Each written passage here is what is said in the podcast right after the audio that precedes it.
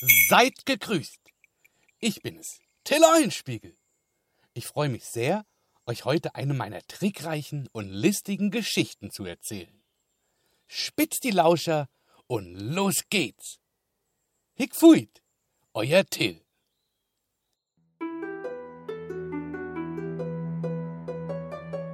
Historie 2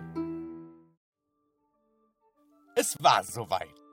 Ich konnte endlich gehen und stehen, doch immer wieder musste ich aus allen Richtungen sehen, hm? wie die Anwohner auf mich zeigten und pöbelten. Ein Schalk, ein Schalk ist der Spross! Eine Zeit lang ich dieses provozierende Prozedere genoss. Doch dann kam mein Vater und fragte mich, was ist hier los? Ich antwortete nur, Vater, Sie alle schimpfen über mich. Was haben die bloß?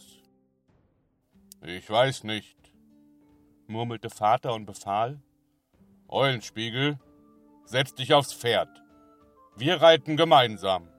Du hinten, ich vorne durch den kriselnden Herd. So hockten wir zu Ross, galoppierten durch die Einwohnermeute. Ich entblößte meinen blanken Arsch. Da schauten und schimpften die Leute.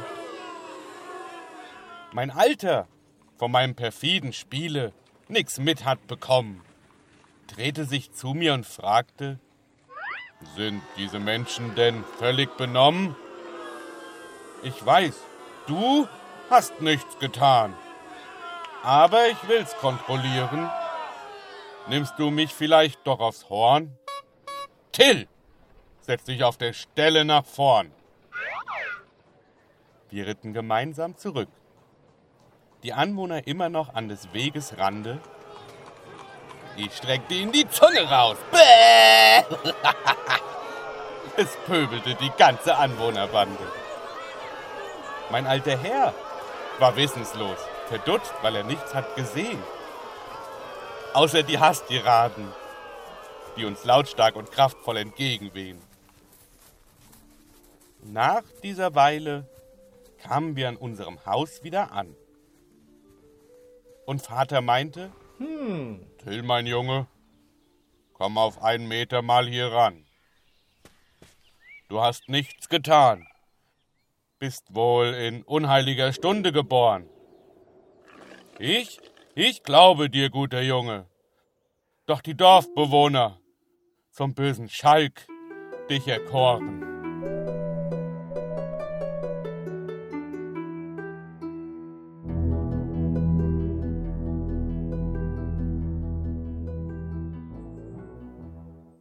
Da hab ich Papa aber ganz schön aufs Kreuz gelegt. Jetzt glaubt er, dass die Leute einfach so mit mir schimpfen. in der nächsten Geschichte hört ihr, wie Mama mich in eine schwierige Lage bringt, aus der ich mich befreien muss. Bleibt gespannt. Bis dahin, Hick Fuit, euer Till.